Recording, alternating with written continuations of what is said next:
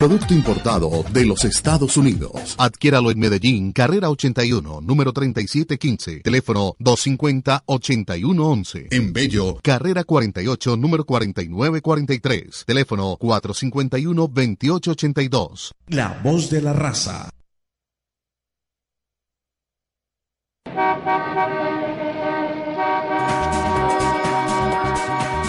Aquí comienza su programa favorito, Las Voces del Transporte, especializado en todas las modalidades y servicios afines, una mirada humana, un espacio de encuentro para los actores del transporte. Dirigen Luis Fernando Ospina Rúa y Luis Carlos Caramillo García, y con el apoyo profesional de Diana Isabel Fonseca Vélez, egresada de la Universidad Pontificia Bolivariana. Escúchanos todos los sábados de 12 y 30 del mediodía a 1 y 30 de la tarde por La Voz de la Raza 1200 AM.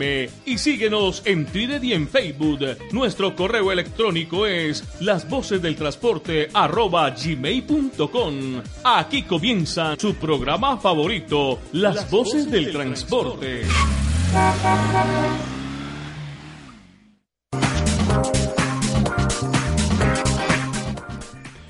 Muy buenas tardes a nuestra vasta audiencia. Empezamos con otra emisión del programa Voces del Transporte, un programa especializado en transporte público, las diferentes modalidades. Nos acompaña en la cabina Chile Martínez, comunicadora próxima, comunicadora social de la Universidad Cooperativa de Colombia. Y desde Segovia está nuestro compañero Luis Carlos Aramillo, y el afán es hacer el programa descentralizado porque él está en un encuentro departamental de autoridades de tránsito.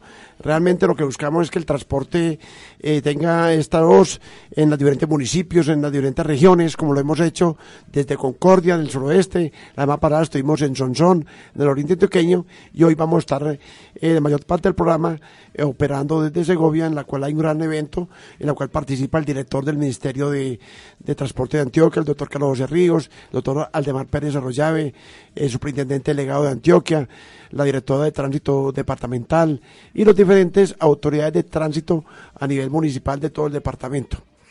Eh, también quiero significar en este momento que esta semana han habido noticias muy importantes del transporte, sobre todo eh, lo que acaba de, lo que informa el superintendente de Puertos y Transporte, doctor Miguel Durán, en la cual dice que en las cámaras de comercio hay 29.600 empresas registradas para hacer transporte público y solo hay 2.615 empresas habilitadas ante el Ministerio de Transporte.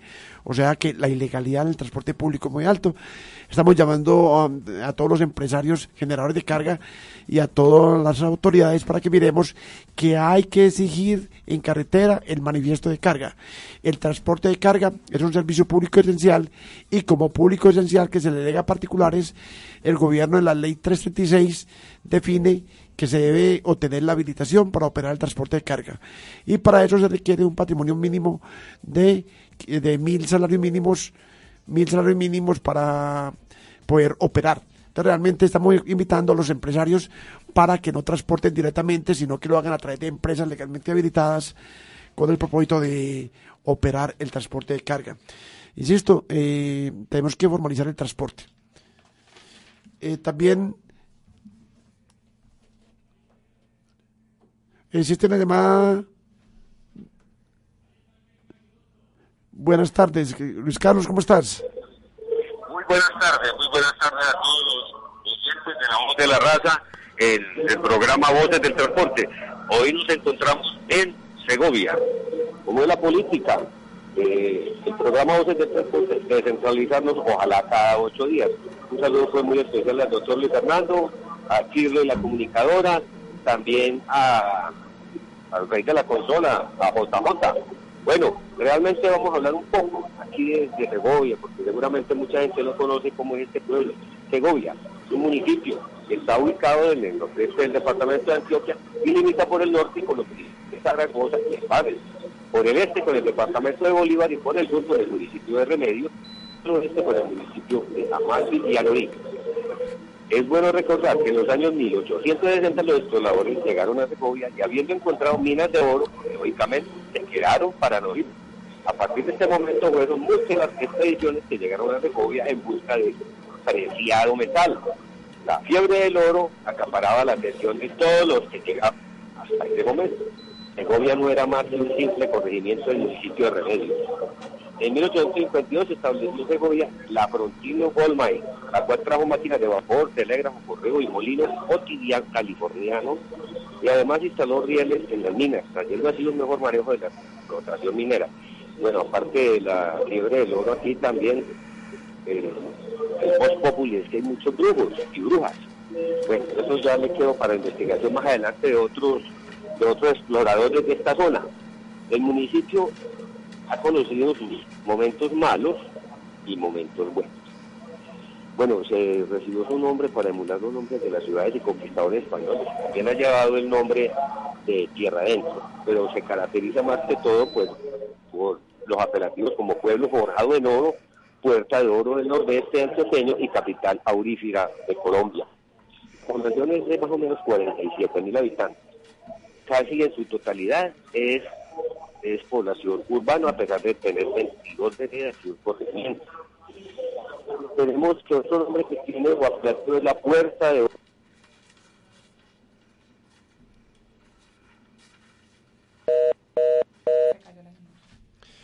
Eh, se nos cae la llamada por cuestiones de técnicas. Realmente seguimos con nuestro compañero Luis Carlos, que está pendiente en Segovia en un magno evento en la cual las autoridades de tránsito eh, se reúnen con el propósito de fijar las políticas para aplicar todo el tema de la movilidad, el tema de normatividad que ha salido últimamente y que afecta eh, la operación de la empresa de transporte, como eh, la norma 315 y otras normas generales. También queremos indicar que esta semana eh, ha habido avances importantes en el tema de las autopistas de la montaña.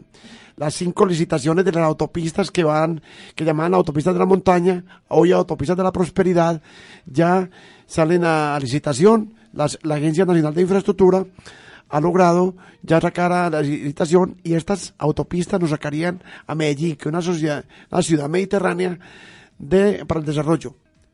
Ya se encuentra el amigo Luis Carlos desde Segovia. Muchas gracias, Luis Carlos. Bueno, seguimos aquí contando lo que es el gobierno, el descubrimiento que le estamos haciendo aquí al Comité Consultivo de Tránsito de Antioquia. Es supremamente importante. Pues para mí es inenarrable la garantía, los beneficios que está haciendo por los municipios Antioquia este Comité Consultivo presidido por el doctor Edgar Callejas, que es su presidente, y a la vez es el secretario de del doctor Edgar Callejas. Por favor, cuéntele a los oyentes de Voces del Transporte cuál es el motivo de la descentralización y cuéntele qué está realizando el Comité Consultivo de Antioquia. Un saludo especial para todos los oyentes de Voces del Transporte a través de la voz de la raza. En verdad, muy contentos y complacidos de estar en este municipio de Segovia, esta región del nordeste de Antioquia Hoy nos convoca el tercer encuentro asesor y consultivo. Ya con anterioridad hemos estado en el Magdalena Medio, en el municipio de Puerto Rico, en el Oriente Pequeño, en La Ceja. Hoy nos eh, reunimos acá precisamente con las autoridades. Nos acompaña el señor representante de la Superintendencia de Transporte y Puertos, el doctor Aldemar Pérez, el representante en Antioquia, el doctor Carlos Ríos del Ministerio del Transporte el alcalde encargado, secretario de gobierno de acá de Segovia, el doctor Aguilar, el secretario de tránsito acá, director de tránsito, próximamente secretario, eh, el doctor Diego Zavala, eh, la doctora Rosa Acevedo, directora departamental de tránsito, y en verdad que muy complacidos, de 32 organismos de tránsito más o menos que están consolidados y conformados en Antioquia, aquí hay una presencia de aproximadamente 18 o 20 organismos que se dieron cita para tocar temas muy trascendentales como los que hemos podido observar. Uno en especial, el que tiene que ver el tema del mototaxismo y especialmente en Segovia, donde hemos recibido una estadística y una cifra que preocupa y que nos llamó poderosamente la atención. Un municipio con 50.000 habitantes, de los cuales hoy este municipio cuenta con 16.000 motos circulando por las diferentes vías de acá de, no solamente de Segovia, sino de todo el nordeste es un tema que preocupa. Precisamente aquí estamos dando respuesta a las inquietudes de quienes han venido a formular una cantidad de situaciones que se presentan, la accidentalidad, el tema de muertes por, eh, por accidente y especialmente donde se ven involucrados los motos. En fin, es un tema muy importante. Consideramos que es el escenario para que todos los organismos de tránsito, la ciudadanía, en este caso la gente de Segovia, pueda expresar sus inquietudes y aquí precisamente canalizando todo esto para llevar estas iniciativas al orden departamental y nacional para que se vayan dando pues las respuestas y las soluciones a una problemática que hoy vive Segovia, que es muy común en otros municipios de Antioquia y efectivamente complacido pues, de que nos esté acompañando este medio de comunicación, Luis Carlos. Parece muy importante, doctor, porque es que están las regiones del departamento el mismo pensamiento que la normativa rigen el medio de porque en muchas ocasiones hay muchas inconsistencias. De todas formas, eso se está logrando paso a paso a medida que usted, como dirigente importante de este comité ejecutivo, ha venido recientemente. ¿Qué han logrado comité? Que ya haya sentido que, que, que se ha sentido el, el progreso en este ejecutivo. Lo más importante para resaltar es la unidad que hemos logrado en torno a estos temas. Con anterioridad hacíamos convocatorias y no era fácil poder reunir a tantos organismos de tránsito, especialmente los del área metropolitana, que tienen una característica también muy importante de resaltar. Siempre acompañan estas iniciativas de descentralización. Es normal aquí ver a todos los organismos de tránsito del área metropolitana, cuando digo todos son los 10 municipios, acompañando, en este caso específico, a un municipio que como Segovia se prepara para constituirse en una secretaría y esto automáticamente lo va a llevar a prestar unos servicios para una región tan importante de Antioquia como es el Nordeste. Nosotros consideramos pues, que el primer punto de destacar es la unidad de criterios internos a todos estos temas de movilidad, de transporte y tránsito, pero esencialmente es hacer el reconocimiento del esfuerzo que hace la administración municipal. En el caso de Segovia, reconocerle al señor alcalde y a su equipo de trabajo el esfuerzo que hacen, no solamente para brindar toda la logística que se requiere para desplazar a este personal, sino para participar activamente y proponer soluciones, que es lo más importante, frente a una problemática muy de ellos, muy local, pero que al final esto nos llama poderosamente la atención. Este mismo fenómeno lo están viviendo Caucasia, lo están viviendo otros municipios en el departamento de Antioquia, y lo que aquí se concluya, lo que de aquí salga, prácticamente va a ser de gran beneficio para todo el departamento. Bueno, doctor Luis Fernando cabina, le cuento que no solamente lo que estamos escuchando aquí en esta conferencia, es al interior también en las vías. Aquí en Segovia se encuentran algunas campañas viales dirigidas especialmente por el doctor Fernando Jiménez, el director de educación vial nacional de Vélez. A cargo de eso están todas las, las oficiales de seguridad de tránsito, tanto oriente como del y otras poblaciones de Antioquia que están enseñándole a muchos de los conductores, de, especialmente de moto, que cuento que es una cifra bárbara la que hay en esta población de motos, es cantidades y cantidades y cantidades de es necesario. Esto se debe de todo cuando a una persona para explotar una, una mina. Eh, Luis Carlos, si se puede focalizar mejor, se escucha regular, si puede mejorar la comunicación, gracias. Bien, de todas maneras, ahora que hablamos del tema del mototaxismo, sabemos que en Antioquia meramente, en Medellín, hay 500 mil motos que circulan en Medellín y Valle la Borrá. En el país hay 5 millones de motociclistas que ruedan en Colombia actualmente. Eh, cuando miramos el estudio de Medellín, el 74.6% es para transporte principal, el 12.3% es para transporte alternativo, 5.8% elementos de trabajo y el 7.3% es para diversión. En cuanto a la edad de los nuevos compradores de motos, tenemos que el 33.9% es de 18 a 26 años, el 38.2% es de 27 a 35 años, 9.9% de 36 a 42 años, el 13.5% de 43 al 51 años y solamente el 4.4% más de 51 años. También se hablaba a nivel nacional esta semana que la mitad de las motos de Colombia no tiene el SOAT, el seguro obligatorio de accidentes de tránsito legal. Entonces hay mucha informalidad del transporte, hay mucha informalidad en el toma de, del SOAT. Tener mucho cuidado porque se expone el riesgo y mucha gente está adquiriendo las motos, muchas son jóvenes, mujeres también, y realmente tienen dificultades con el proceso. Eh, don Luis Carlos, seguimos en la línea.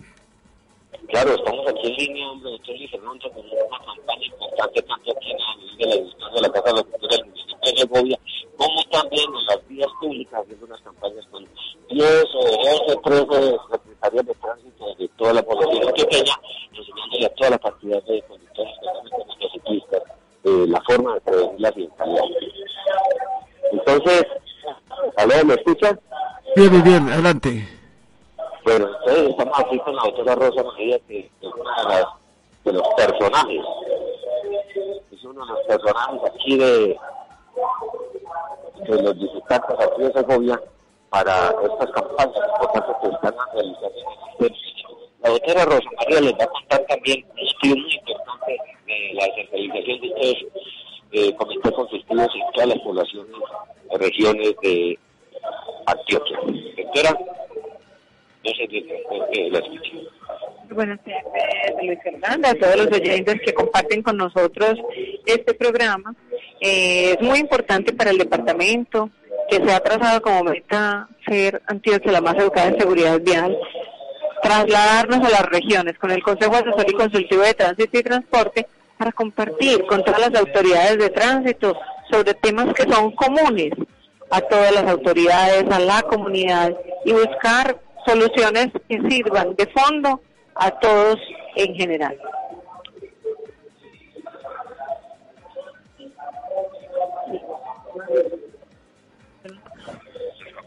Doctora, ¿cuál ha sido la respuesta? ¿cuál, ha sido la respuesta de las autoridades de tránsito y transporte en los diferentes municipios frente a este evento? ¿Aló? Sí, lo escucho. Adelante. Eh, continúo en línea, continúo en línea. Sí, en línea, en línea. Bueno, listo. ¿eh?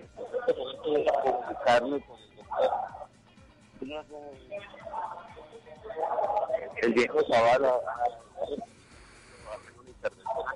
pero usted va a quedar usted con, con, la, con la comunicadora Isabel para que usted le presente al doctor además que arrollado el delegado del Independiente de Isabel. Muy buenas tardes. Muy buenas tardes a todos nuestros oyentes de las voces del transporte. Nos encontramos aquí en el tercer Consejo Consultivo de Seguridad Vial Nordeste, donde se están planificando bastantes temas de seguridad vial y de movilidad, con la campaña Movilidad para tu vida. Vamos a entrevistar al doctor Ademar Pérez Arroyave, superintendente delegado de transporte. Cuéntenos, eh, háganos una, conferencia. Bueno, la verdad estamos aquí pues en el municipio de Segovia con el Consejo Consultivo de Tránsito y Seguridad Vial. Hemos tocado unos temas académicos interesantes en lo que tiene que ver con los CRC, Centros de Reconocimiento de Conductores, en lo que tiene que ver con la aplicabilidad en el cumplimiento de esos CRC de la plataforma tecnológica y desde luego en lo que tiene que ver con el reporte de toda la información a través del RUN. Esto con la finalidad de que los usuarios precisamente de ese servicio que ostentan la calidad de recategorizar, de refrendar o de obtener por primera vez su licencia de conducción, pues no se vayan a ver afectados con documentos falsos, sino que por el contrario puedan tener la posibilidad de tener certificados idóneos que, les permitan acceder a una licencia de conducción, bien sea para vehículos particulares como para vehículos públicos. De igual manera, hemos tocado aquí también temas importantes como es eh, la, la, prestación de un servicio no autorizado, como es el puerta a puerta, y todo lo que tiene que ver con el fenómeno de la informalidad y el mototaxismo. Bueno, en cabina el doctor ¿tiene alguna pregunta para el doctor Aldemar Pérez? Doctor Aldemar, el superintendente, doctor Durán, expresó en Cartagena que hay 28 mil empresas que, hacen transporte público de carga y solo hay 2.600 habilitadas. O sea, la, informalidad es en todos los estamentos del transporte. Sí, Fernando, la verdad es que eh, yo pienso que aquí lo que estamos haciendo es exhortando a las autoridades para que se empiece a combatir esa informalidad.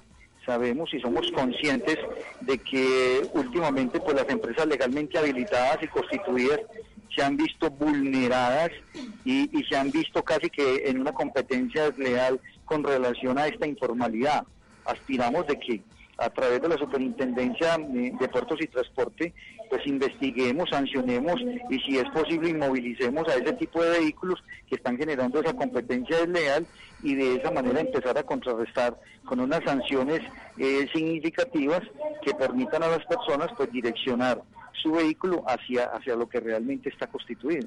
Recordemos que el transporte es un servicio público esencial. El Estado se lo delega a empresas habilitadas y a, carros obviamente homologados. Entonces se requiere obtener la habilitación ante el Ministerio de, Transporte y está la superintendencia que hace la labor de inspección, vigilancia y control, que aplaudimos esta gestión de descentralización, eh, reconocemos públicamente su participación en todos los eventos que los, lo hemos convocado, entonces el programa del Transporte damos un reconocimiento al Ministerio de Transporte Regional y a la superintendencia y a la doctora Rosa Acevedo por toda esta labor pedagógica que vienen haciendo las diferentes regiones del, departamento. Sí, Fernando, la verdad es que estamos pues trabajando mancomunadamente con la finalidad de que podamos contrarrestar este flagelo y simplemente defendamos con ahínco y con fuerza la legalidad en nuestro país. Eh, frente al tema de la renovación de licencias de conducción que se postergó hasta el 31 de enero, eh, ¿qué se le puede decir a nuestros oyentes frente al tema de las licencias de conducción? Bueno, con respecto al plazo del 31 de enero para la obtención de la licencia de conducción, eso no solamente representa, que un tiempo significativo para, para el usuario, para el aspirante de todas maneras a obtener la, la licencia, la renovación y la recategorización, me parece interesante a raíz de que, que los organismos de tránsito y aquellas instituciones que, que influyen para cumplir los requisitos necesarios se puedan adecuar en su plataforma tecnológica y puedan no solamente eh, darnos los elementos idóneos y legítimos y así poder tener pues eh, eh, el desmonte, si es posible así, de más de 4 millones de personas que se deben nuevamente patentar. También mirábamos cómo de 5 millones de motos, motos que recorren todo el país, cerca de la mitad tienen el SOA eh, ilegal o fraudulento. Entonces, llamado es a los propietarios de motos que accedan a lugares formales para adquirir este seguro porque están exponiéndose a una acciones de pérdida de su patrimonio o también incursos en temas penales. Sí, yo pienso que el seguro, obligatorio está establecido por ley de la República. Todo vehículo automotor debe de tener ese seguro obligatorio porque si la actividad transportadora que está calificada como una actividad altamente riesgosa se presume una culpa, todo vehículo debe de tener ese seguro obligatorio. Las autoridades, especialmente la superintendencia, es muy reiterativa en eso y yo pienso que vehículo que no posea ese seguro obligatorio debe ser inmovilizado de manera inmediata si realmente necesitamos una acción conjunta, integrada, y esa es la intención de este programa, hacer una labor pedagógica, invitar a la gente que se formalice, que el transporte se formalice, así como existe una cultura metro, haya una cultura por la formalización del transporte, somos una actividad que lleva la gente hasta, hasta la puerta de su casa y viceversa. Entonces queremos es que el transporte se formalice y realmente ir de la mano de las autoridades de inspección, vigilancia y control como la superintendencia y las autoridades que emiten las normas como el Ministerio de Transporte, el Congreso y la Presidencia de la República. Cuénteme entonces cuál ha sido la respuesta eh, de las autoridades del departamento del evento de Segovia. Bueno, la respuesta ha sido muy positiva. Hay un sinnúmero de municipios a través de sus funcionarios eh, de la Secretaría de Tránsito y de las inspecciones de Policía y Tránsito y la gente muy receptiva. Yo pienso que a través de este Consejo Consultivo se va a hacer una tribuna bien interesante para tratar de ir dirimiendo, ir orientando y darle de todas maneras planes y, alternativas de solución a la problemática de informalidad y a la manera como viene cogiendo cuerpo la legalidad en nuestro país. Sí, ser legal si paga. Yo creo que este programa se va a dedicar a hacer una cantidad de jornadas de campañas y yo sé que ser formal paga. Ser formal porque están exponiendo el patrimonio, la vida de uno. Entonces queremos es que la gente se formalice, que el transporte entienda que no es el, es el derecho al trabajo, pero también el derecho a un, a un transporte público formal. Así es, Fernando. El ser legal paga y sobre eso vamos a trabajar de verdad que aspiramos y exhortamos a todos los empresarios para que sepan que no solamente la institucionalidad se tiene que defender, sino que también se tiene que promover por el bien de nuestro país. Y eh, le voy a pasar aquí al secretario de Tránsito, secretario de Movilidad del municipio de, de Segovia. Muchas gracias, secretario. Buenas eh, tardes. Doctor Luis Fernando, Está lo Aramillo aquí en Segovia todavía, pero es que tenemos, antes de irnos a un pequeño break, un personaje supremamente importante. Tenemos un personaje supremamente importante que nada más y nada menos es el señor secretario, el doctor Diego Zavala, quien fue la persona que nos hizo el procedimiento aquí con unas atenciones especiales y que nos va a contar, nos va a contar cómo es la movilidad, cómo es que se maneja el transporte aquí y siendo un pueblo de 47 mil habitantes aproximadamente tienen más o menos entre 12 o más agentes de tránsito y una cantidad de gestores pedagógicos que sirven aquí para solucionar los conflictos de movilidad, pero que nada más que el señor y el doctor Diego Zavala nos va a contar cómo se funciona aquí en un segundo. Eh, muy bien. Eh, en este municipio tenemos una problemática de movilidad congénita eh, que obedece al mal estado de las vías, a la trazabilidad de las mismas, etcétera, y a la sobreoferta de vehículos que existe en el municipio, de tal forma que parte de la regulación que venimos implementando es precisamente conformar un órgano de agentes de tránsito, tenemos dos en el momento, y con ellos trabajan 14 auxiliares de tránsito de espacio público. Proyectamos para el próximo año tener 40 funcionarios dedicados a esta actividad. Como quiera que nosotros somos tristemente el municipio con mayor índice de accidentalidad en esta subregión. Este año hemos tenido 548 accidentes de tránsito, entre los que tenemos 36 eh, víctimas fatales este año acá dentro del mismo casco urbano. Eh, esa es una problemática muy, muy eh, sentida en el municipio y parte de nuestra labor es como mitigarla, corregirla y combatirla y en ese sentido estamos avanzando.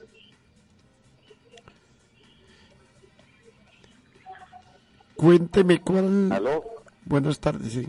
Adelante. Aló eh, doctor Luis Fernando, entonces usted al doctor Diego Zavala con la explicación de cómo lleva aquí el transporte en Segovia. ¿Sigue en línea para hacer una pregunta? Bueno, listo. Aquí seguimos en línea y, vamos a pasar brevemente muchos de los secretarios de tránsito, inspectores de municipios cercanos del nordeste antioqueño y del oriente antioqueño, del occidente antioqueño y del sur antioqueño, porque es muy importante que el transporte está funcionando el tránsito en estos municipios antioqueños.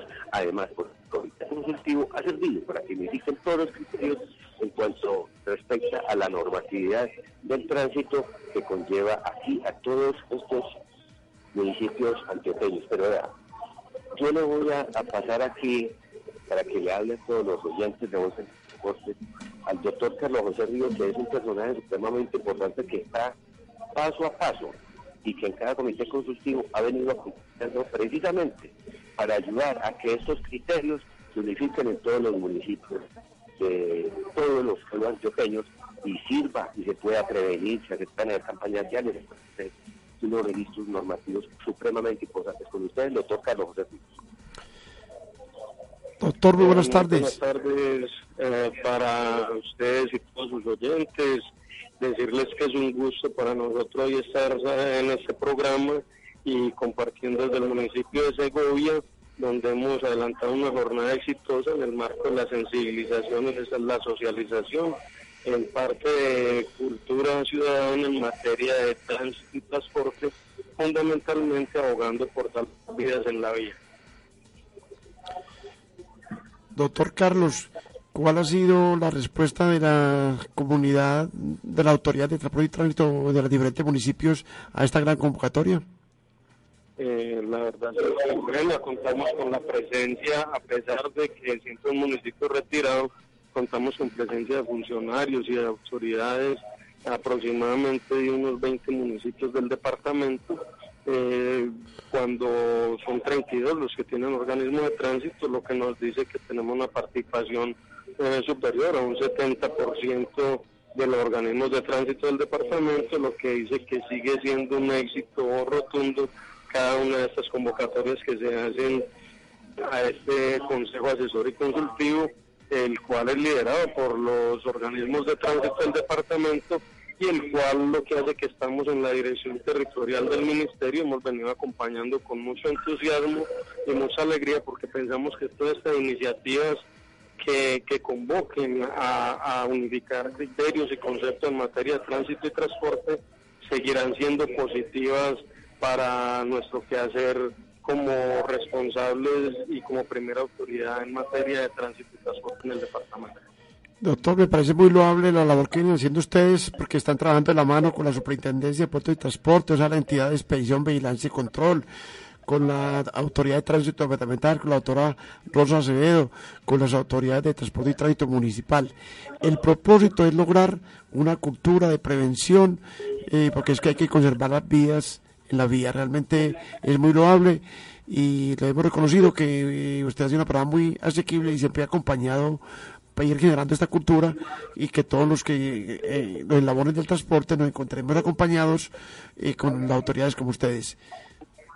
Muchas gracias Fernando, verdad que cada que ustedes consideren estaremos socializando los temas que estimen pertinentes. Hoy acá eh, por parte del Ministerio se, se ratifica ese compromiso con la vía en la vía. Estuvimos socializando algunos temas relativos fundamentalmente al servicio público de transporte mixto en motocarro y también hicimos algún énfasis en las obligaciones que se han generado para las diferentes administraciones municipales y entes territoriales conforme a la ley 1503 que involucran la obligatoriedad para las secretarías y los funcionarios de salud y los funcionarios de educación de, iniciar una serie de acciones que, que son obligación en materia de prevención, en materia de seguridad vial. Igual, Fernando, cuando estime pertinente y prudente, estaremos acompañándolos con estos temas.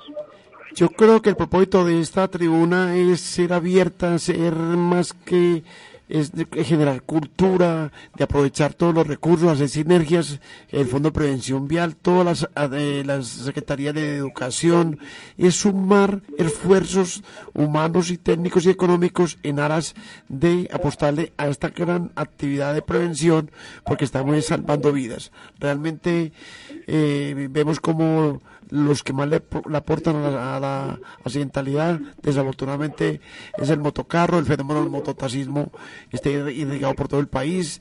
Eh, realmente existe el motocarro, que realmente la gente confunde, el motocarro sí está habilitado, pero tienen que, sabemos que es un servicio público esencial que tienen que tener la habilitación y hay que, la, la convocatoria nuestra en este programa es que la formalización del transporte, la formalización en aras de que eh, esa alegación que hace el ministerio a través de una habilitación, nosotros lo prestemos de una forma eh, Efectivamente, Fernando, hay que hacer una claridad y precisamente es lo que hemos venido haciendo por todo el departamento en aclarar que la prestación del servicio público de transporte terrestre automotor en vehículos de dos ruedas no está autorizado y de conformidad con lo que hoy como prioridad tiene el gobierno nacional y es el tema de la seguridad de, los pasajeros, no vemos viable que se hable de transporte público de pasajeros en vehículos de dos ruedas.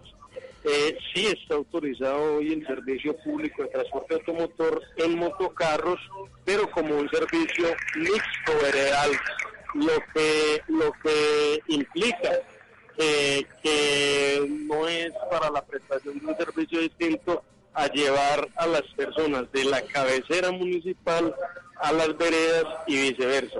Eh, igual, Fernando, en una oportunidad que tengamos podremos ampliar sobre el tema y siempre estaremos atentos a cada invitación o convocatoria que ustedes nos hagan.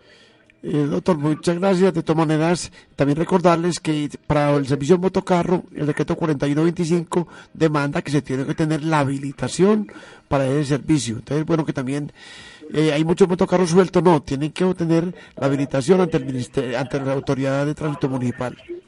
Así es, Fernando, son en este caso los entes territoriales, municipios, quienes tienen todo lo que tiene que ver con la responsabilidad en hacer los estudios de oferta y demanda, una vez verificada esa demanda y satisfecha, y, y verificada la necesidad en el municipio de este eh, tipo de transporte, entonces se habilitan las empresas y si en una convocatoria pública eh, se adjudica las, eh, el número de vehículos a que haya lugar de acuerdo a lo que haya arrojado ese estudio de oferta y demanda.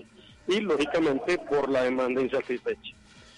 Sí, realmente sabemos que en una delegación que el servicio público esencial se delega y se requiere obligar también que haya un estudio de oferta y demanda en aras de que el transporte que se presta formalmente no se vea como una competencia leal con un transporte que no está formalizado.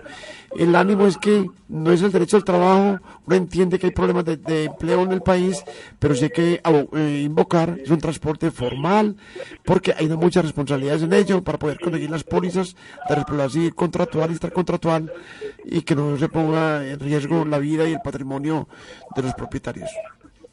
Efectivamente, Fernando, lo que está específicamente reglado es un servicio mixto en motocarros que deben cumplir con unas homologaciones que el Ministerio ha permitido o ha convalidado, digámoslo así, eh, y estos vehículos deben cumplir con una normativa específica porque hay que decirlo claramente, la prioridad hoy en el transporte es la vida de los pasajeros y de quienes comparten la vía, razón por la cual eh, es fundamental que los vehículos que sean utilizados para ello eh, efectivamente tengan las debidas homologaciones para prestar ese transporte en unas condiciones seguras, dignas y eh, a un concepto, digámoslo así, económico para el usuario.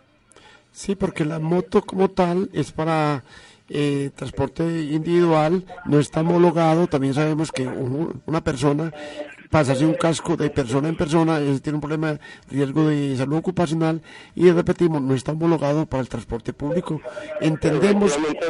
Yo, yo le agradezco el espacio estamos acá dando ya como las conclusiones del evento, entonces te pongo a Luis Carlos para que den como las, las notas finales del evento. Bueno, adelante, muchas gracias. Lo felicitamos por esta gran convocatoria. Eh, Luis Carlos. Un abrazo, Fernando, a ti, a tus oyentes y seguimos en sintonía. aquí en la presentación de este tercer comité consultivo aquí, doctor Leonardo, muy interesante.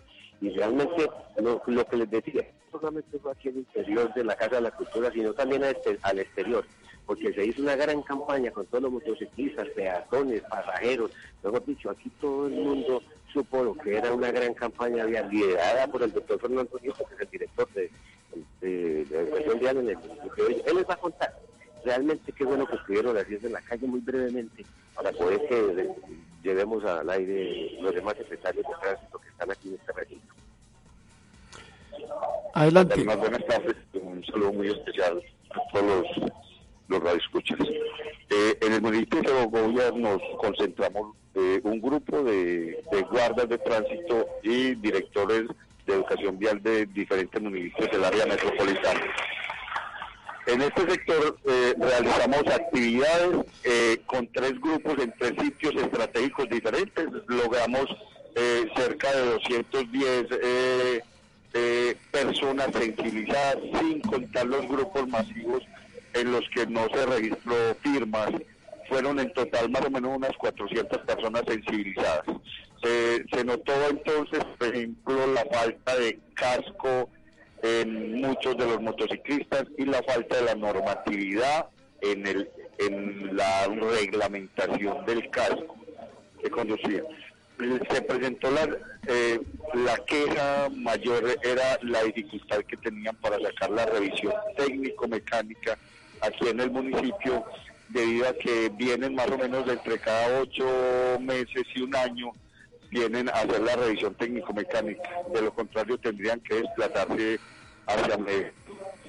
Esa es, en general pues la eh, como un balance rápido de lo que ocurre en el, en el municipio de Segovia en cuanto a la sensibilización externa que se hizo mientras el Consejo Consultivo sesionaba aquí en la Casa de la Cultura.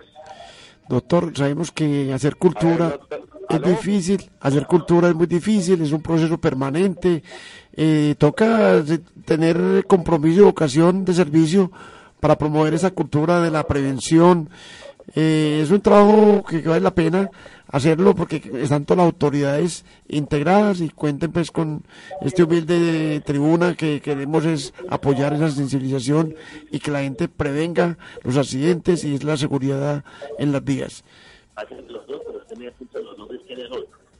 Don Luis Carlos. Él sigue, sigue. Aló, aló. Adelante, Luis Carlos. Estoy aquí, estoy aquí, en línea. Estamos aquí. Adelante. Todavía en conclusiones finales de este comité, tercer comité consultivo de transporte en todas las regiones de Antioquia.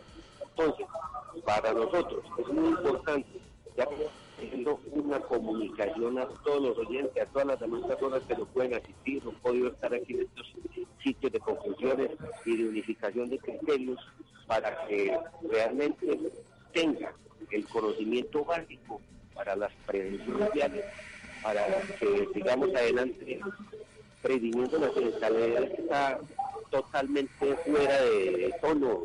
Todo Colombia podría decirse, doctor Luis Fernando, ¿a Eh. quién tiene usted allá para, para que también nos confrontemos aquí con estos personajes importantes que están en este tercer eh, comité consultivo de tránsito? está convocado el, el doctor Mario Varela, director de Oltrans, que es el gremio que aglutina las empresas del suroeste antioqueño. Ya está llegando porque enfrenta problemas de movilidad, pero va- nos va a acompañar para que nos haga un diagnóstico del transporte en el suroeste. Luis Carlos, ¿se podrá de pronto acceder a las memorias para colocarlas en el blog y en la página de la revista? Qué rico acceder a esas memorias porque hubo muchos secretarios que no pudieron asistir y muchos oyentes nos han llamado interesados en, en conocer las memorias y las conclusiones de ese evento en aras de tenerlo colgado en, nuestro blog que es Voces del Transporte. Sí, eh, eh, allá yo paso donde Jota para que grabemos todo el programa, o vamos a subir todo eso, vamos a subir una cantidad de, de fotos del evento, etcétera, etcétera, pero para que también los oyentes conozcan la situación que se vive en el municipio de, de García, encontramos aquí a la doctora Carmen Bustamante, que nos va a contar cómo está funcionando el tránsito en Vegatí. Doctora, buenas tardes, adelante. Eh, buenas tardes. El tránsito en el municipio de Gachi está funcionando pues muy regular porque no tenemos un agente de tránsito, no hay guarda de tránsito. La inspección de policía de tránsito es la que maneja, la que atiende los accidentes y, y termina con el fallo de accidente. En este momento, a la fecha de, de este año, van 149 accidentes de tránsito tenemos 1.800 motocicletas, tenemos 70 motocicletas que ejercen el servicio de mototaxi. Y es una cantidad de, de problemáticas que hay en cuestión de tránsito por falta también de un apoyo, de un apoyo.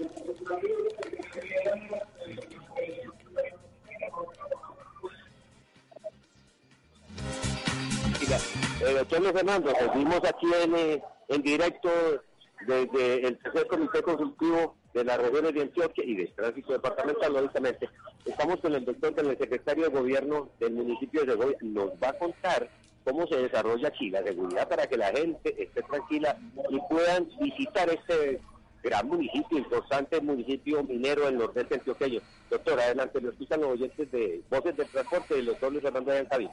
Muchas gracias a todos los que nos escuchan a través de este importante medio y queremos dar un parte de tranquilidad en el- eh, a toda Colombia, a todo el mundo desde el municipio de Segovia. Eh, es placentero poderle comunicar a la gente que tenemos un municipio tranquilo, un municipio seguro, gracias a los resultados que han arrojado la operación Troya eh, para el nordeste de Antioquia y todas las acciones que hemos emprendido a través de los diferentes eh, consejos de seguridad departamental que se han desarrollado de nuestro municipio, ya han dado sus resultados, ya hoy podemos decir que bajamos ese índice de violencia que se venía registrando desde el año pasado y que hoy podamos decir que hemos pasado con meses, eh, con meses eh, en los últimos eh, con cero muertes violentas y eh, de esta manera entonces decirle a todos los que nos escuchan, tanto los foráneos como eh, todas las personas que eh, nos están escuchando que pueden venir al municipio, que es un municipio tranquilo, que pueden visitar, que pueden conocer. Aquí hay mucho para mostrar en lo cultural, en lo deportivo y por supuesto en lo que más nos ah, halaga y lo que más le demostramos al mundo es eh, gestión minera. Pueden venir a conocer cómo es el proceso minero, pueden y tienen la oportunidad de conocer cómo eh, se extrae el oro desde la mina y desde su, desde su procesamiento, cómo llega a este a extraerse este valioso metal hasta su transformación que son eh, la joyería y los diferentes usos eh, lo que tiene que ver con este metal. Eh, a todos agradecerles muy especialmente e invitarlos a Segovia, Tierra de Paz. Segovia ha sido... Segovia, la cultura es el camino que nos hace grandes a los pueblos. Por eso es aquí donde se está realizando el tercer foro No, este es el Comité Consultivo de Tránsito de Antioquia. El doctor Luis Fernando, seguimos aquí en directo, pero ya el evento está culminando. Tenemos en los últimos minutos de estas conclusiones importantes de eh, estas directrices que se están dando a todos los municipios de, Antioquia en cuanto al tránsito, la normatividad y a la prevención de la accidentalidad. Siga usted en cabina que ya vamos a llegar con otro personaje importante aquí desde este sitio de la cultura en el municipio de Segovia. Démosle paso a nuestra compañera Tami Chile Martínez para que nos hable de las noticias breves de la semana.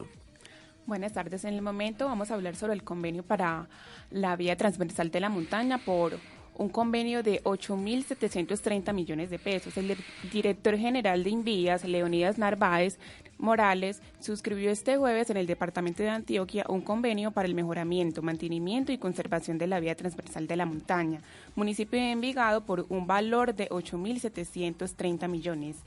Este convenio mejorará la conecti- conectividad de los municipios del sur, Valle de Urrá, con el, oriente cercano, Valle de San Nicolás, en especial con el Aeropuerto Internacional José María Córdoba, ubicado en el municipio de Río Negro.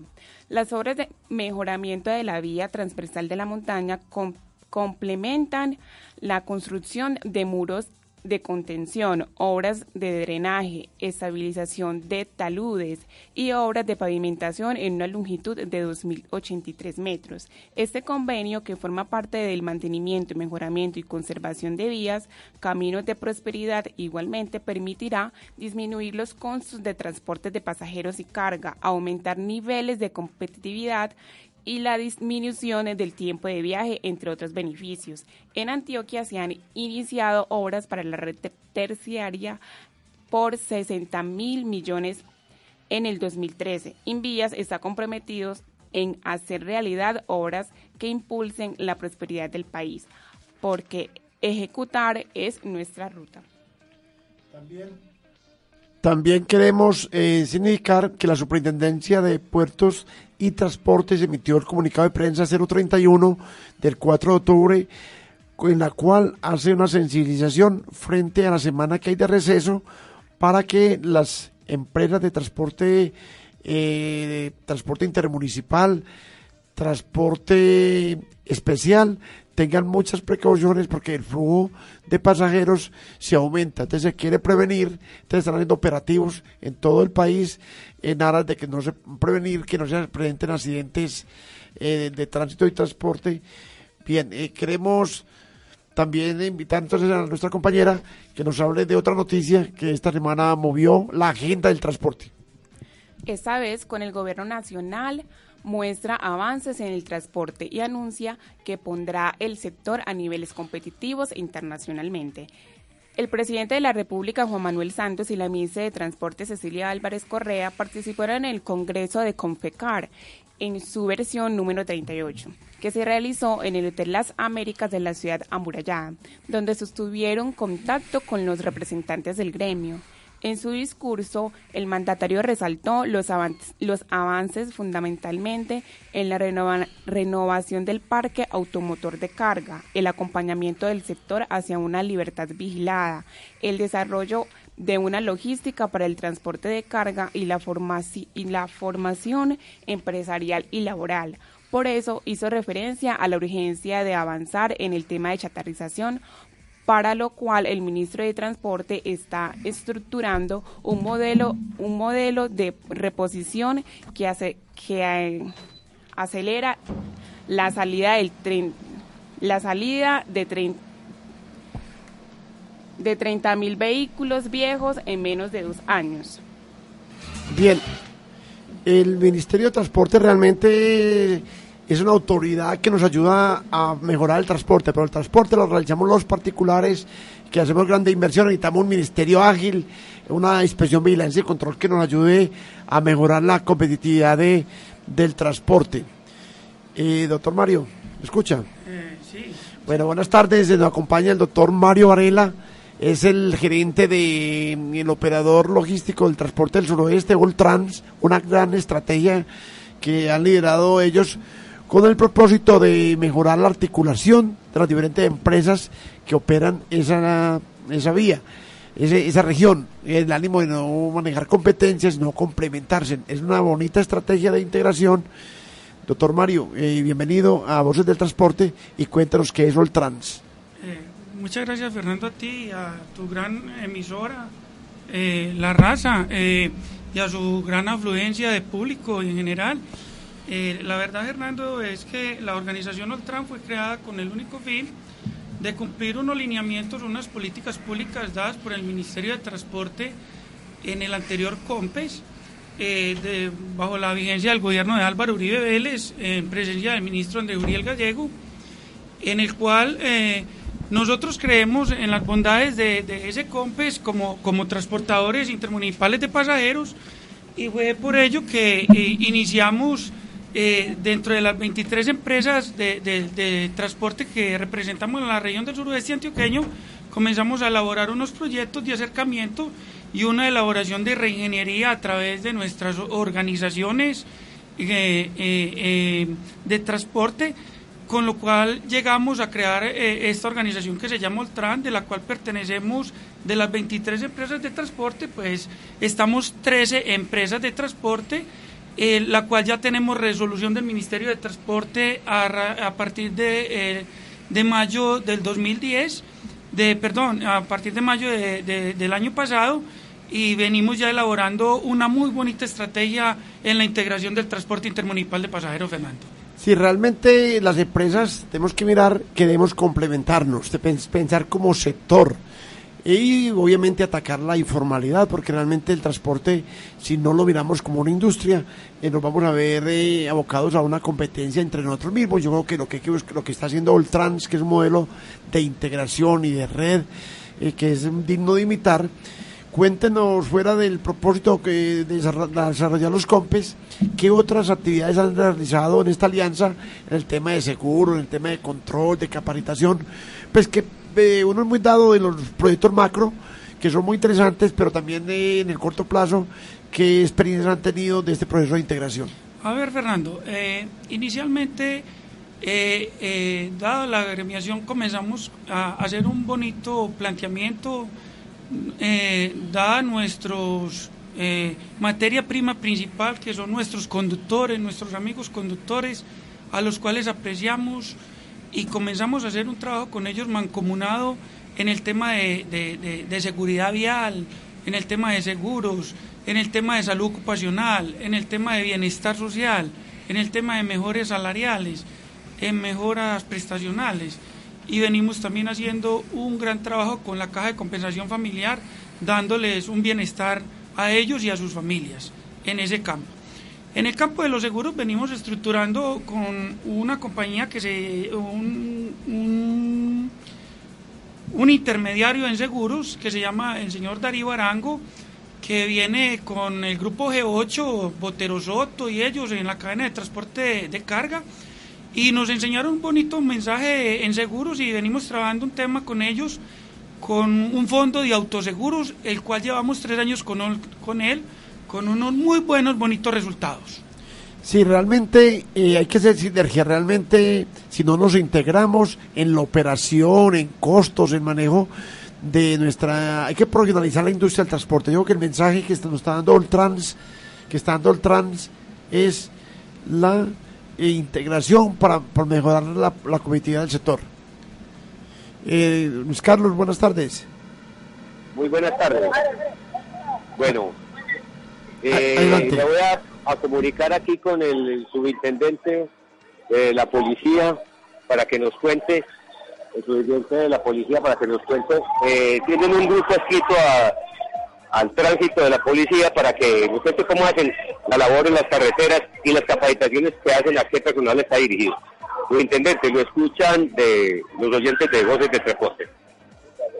Ah, eh, muy buenas tardes eh, a toda la audiencia, a toda la audiencia que escucha el programa. Mm, hoy desde este Consejo Consultivo aquí de, Seguridad Vial del Nordeste, que se realizó en el municipio de Segovia, eh, para darles a conocer pues que en la seccional de tránsito y transporte Antioquia mm, tenemos un grupo de prevención y seguridad vial, el cual las diferentes autoridades y comunidad en general puede solicitarle su colaboración para realizar charlas, campañas de sensibilización, de acercamiento a la comunidad en lo que tenga que ver en materia de seguridad vial. No ver solamente eh, el trabajo que realizamos pues los policías de tránsito, que solamente es de manera sancionatoria, sino que también está enfocado a la parte preventiva y educativa. Especialmente eh, pueden contar con nosotros para dar capacitación en los colegios y en, empresas de transporte y cualquier entidad que, que lo requiera. Gracias, nos gusta mucho esa mentalidad de ser preventivo. Nosotros, los eh, empresarios del transporte, vemos que la autoridad debe ser complementaria, preventiva, no, porque nosotros somos transporte formal. Nosotros no somos, eh, no somos los enemigos del transporte, somos los que hemos hecho industria durante toda la vida. Llevamos los campesinos a las veredas, traemos los productos de, desde las veredas a los centros de consumo y distribución. Realmente aquí se encuentra un empresario que es un líder de un proceso muy interesante del suroeste Oltrán, el doctor Mario Varela, y ha tomado copia y estos días formalmente ese grupo de integración, más este programa Voces del Transporte, vamos a reunirnos con ustedes y invitarlo al programa en aras a que le expliquen en, la metodología cómo accede una empresa de transporte a estos procesos de prevención, porque realmente queremos hacer cultura de prevención y es que se formaliza el transporte. Eh, sí, igual como les digo, eso es lo importante, que, que no solamente se da la policía de tránsito desde la parte sancionatoria, sino que también se vea como una labor social y de acercamiento a la comunidad. Sí, realmente somos, eh, que de la mano todos los actores, peatones, eh, autoridades. Fernando, no, eh, discúlpeme, doctor Luis Fernando, porque como ya se va a cerrar, entonces el doctor Orlando Arena, que estuvo aquí presentador y, organizador aquí del evento, nos va a dar una, en un minuto unas conclusiones finales. Doctor gracias, un saludo muy especial en primer lugar para los oyentes de La Voz de la Raza, para todo el departamento de Antioquia. Se cierra ya el ciclo de eh, sesión del Consejo Asesor y Consultivo de Tránsito y Seguridad Vial aquí en la ciudad de Segovia, en la Casa de la Cultura, con una, un balance muy positivo en materia de presentación de propuestas y de problemas que existen sobre la movilidad en esta región del nordeste de Antioquia. El capítulo se cierra con una inmensa participación de la gente de los organismos de tránsito antioqueños que se hicieron presentes en esta ciudad y con las autoridades segovianas que están incorporando los preceptos de la educación en tránsito y seguridad vial y los preceptos de la movilidad para que la sociedad segoviana comience a, cumplir con ese tipo de normas y a buscar la seguridad y el respeto a la vida en las vías de la ciudad. Fue un, ejercicio presidido por el doctor Edgar Callejas Arango, secretario de tránsito del municipio de Bello y además presidente del Consejo Consultivo y asesor de tránsito y seguridad vial. Estuvo y contamos con la presencia del doctor Aldemar Pérez, superintendente de puertos y transporte. Estuvo la doctora Rosa María Acevedo, directora de tránsito departamental. Estuvo además el doctor Carlos José Ríos, director de la regional del Ministerio de Transporte de Antioquia Chocó y las autoridades de tránsito y de movilidad de las autoridades de policía en un acto que contó con la participación de muy buena parte también de los ciudadanos de Segovia. Eso fue todo y estaremos esperando una nueva convocatoria de este importante evento que resume y propicia espacios para la movilidad. Muchas gracias a todos los antioqueños. Doctor Orlando, Fernando Espino lo saluda y esta es una tribuna abierta para todas las autoridades de transporte y tránsito porque queremos hacer cultura de prevención en Antioquia y en todo el, el país. Aquí cerramos este capítulo entonces desde este sitio, Casa de la Cultura, municipio de Segovia, hasta dentro de ocho días, doce y media, una y media, que estaremos en cualquier lugar del territorio antioqueño. Les agradecemos a todos nuestros oyentes y los invitamos a que nos sigan acompañando y a hacer, a multiplicar las voces del transporte, porque queremos que sea un programa donde participen todos los actores del transporte público, tanto de pasajeros, carga, eh, las diferentes modalidades y modos de transporte. Muchas gracias, muchas gracias a nuestro líder de la consola, nuestro gran amigo y a Voces de la Raza. Vamos para adelante. Dentro de ocho días nos encontramos otra vez.